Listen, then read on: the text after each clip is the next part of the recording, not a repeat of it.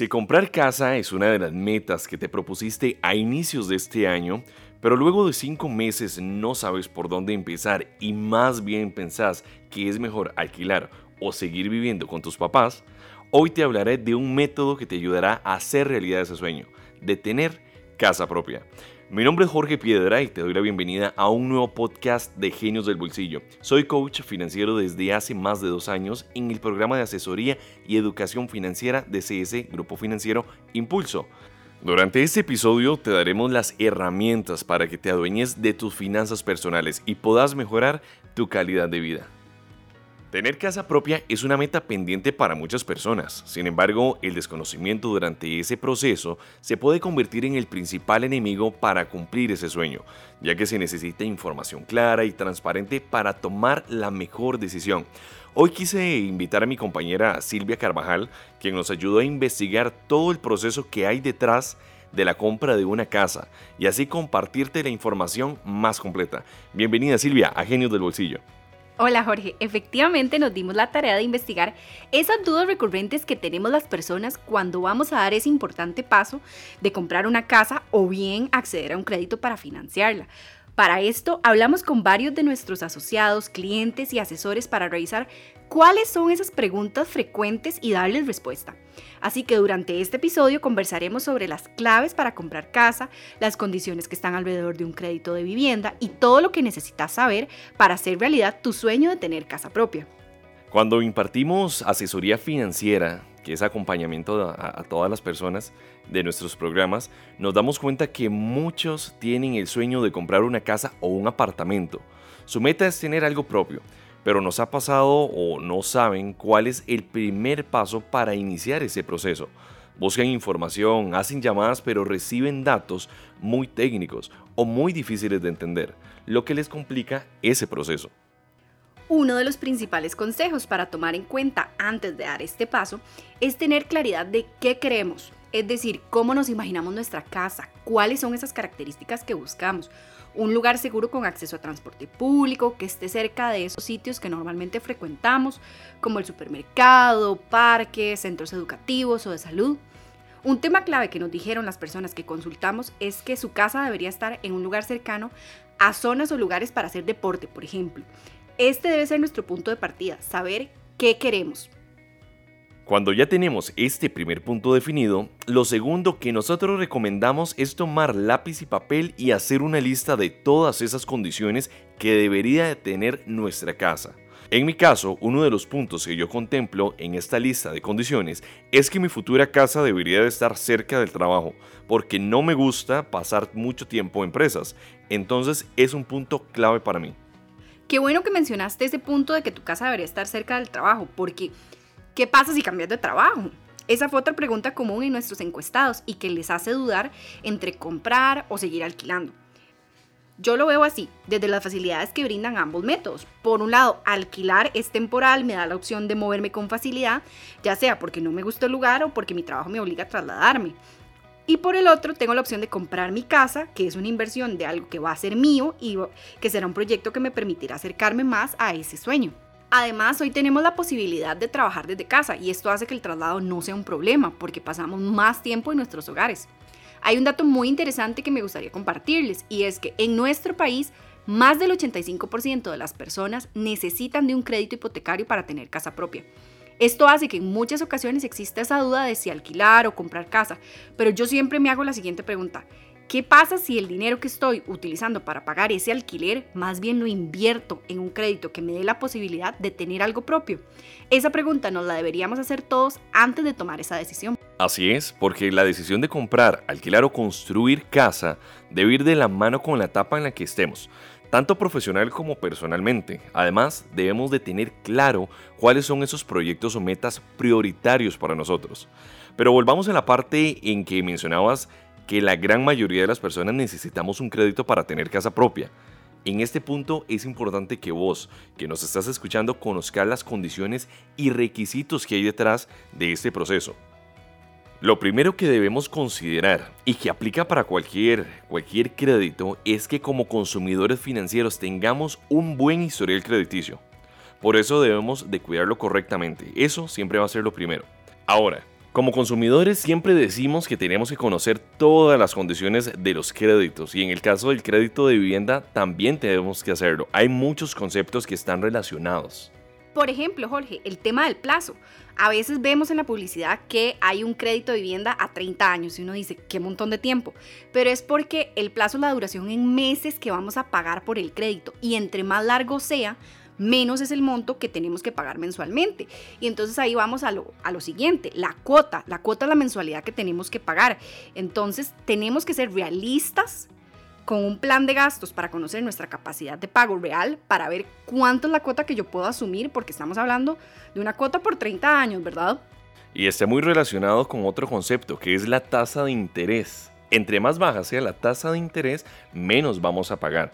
Puede ser una tasa fija o variable, pero es muy importante que la tengamos presente y que la sepamos. Y si tenemos alguna duda, podamos preguntarlo. Recordar que los créditos pueden tener costos asociados, como el avalúo o gastos administrativos. También, y un punto muy importante, son los seguros. Los créditos hipotecarios generalmente tienen varios seguros y es importante que los conozcas. Estos son algunos de los elementos que componen el crédito hipotecario, son las características y debemos conocerlo para poder profundizar en ello, para tener toda la información. Otra de las principales consultas y quejas que tiene la mayoría de gente es cuando solicitan un crédito que los requisitos y términos son muy técnicos, muy difíciles de entender y muchos preferirían que se les explicara de una forma más simple. Precisamente ese es uno de los objetivos del programa de hoy, que entendas todo de manera más fácil.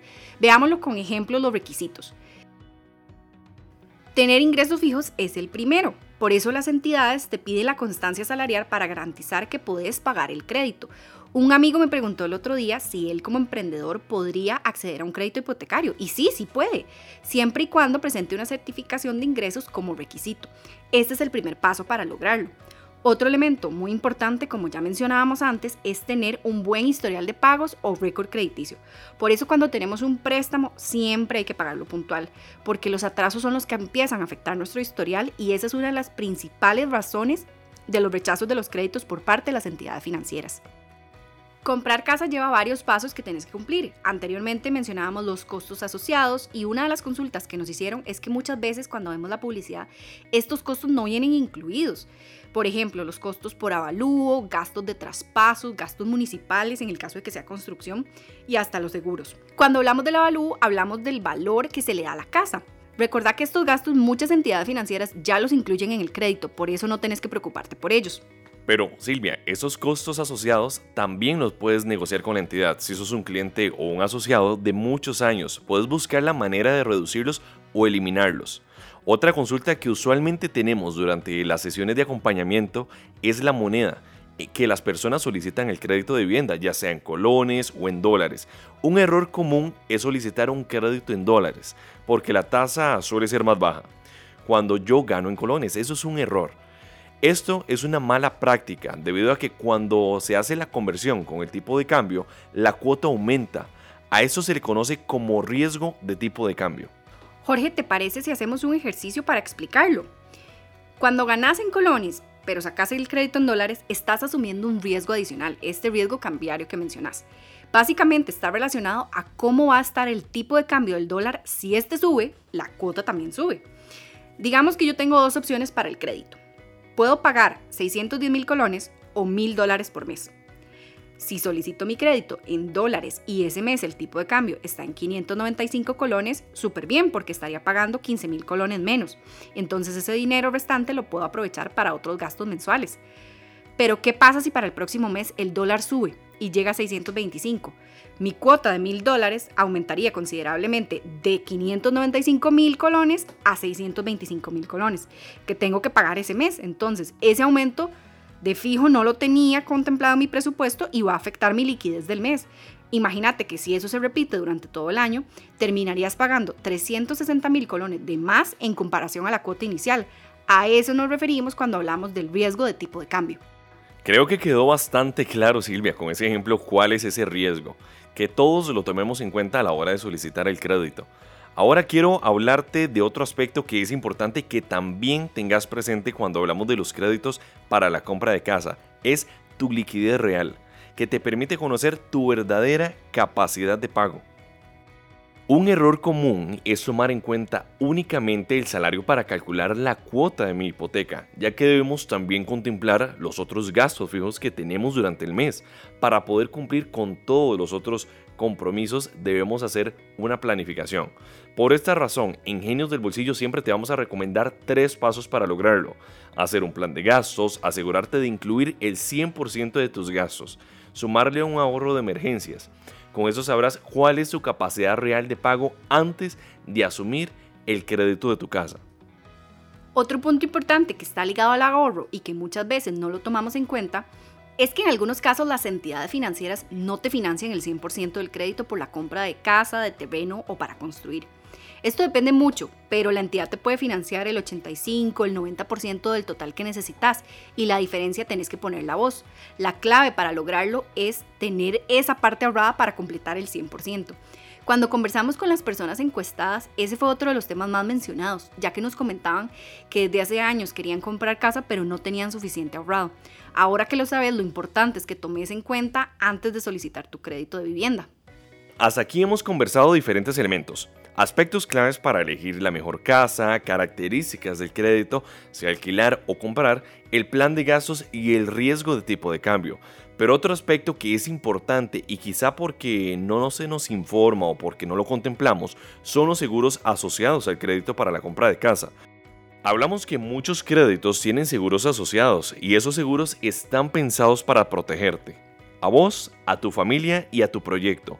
Son como el seguro de vida, el de desempleo, el de incendio y otros que pueden estar ligados ya al crédito.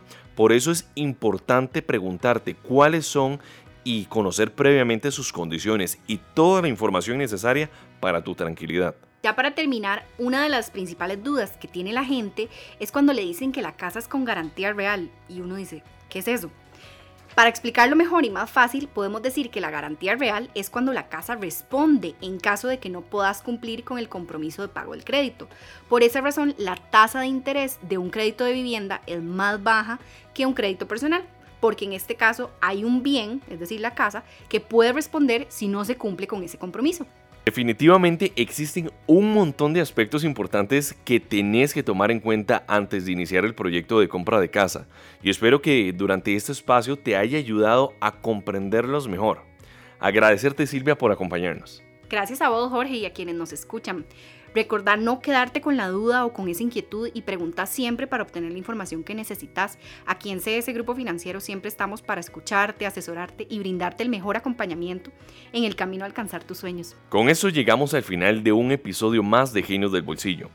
Podés visitarnos en www.copeservidores.com para más información o escribirnos a educacionfinanciera.cs.fi.cr por si tenés alguna duda. Esperamos que esta información te sirva para iniciar el proyecto de la compra de casa. Nos vemos.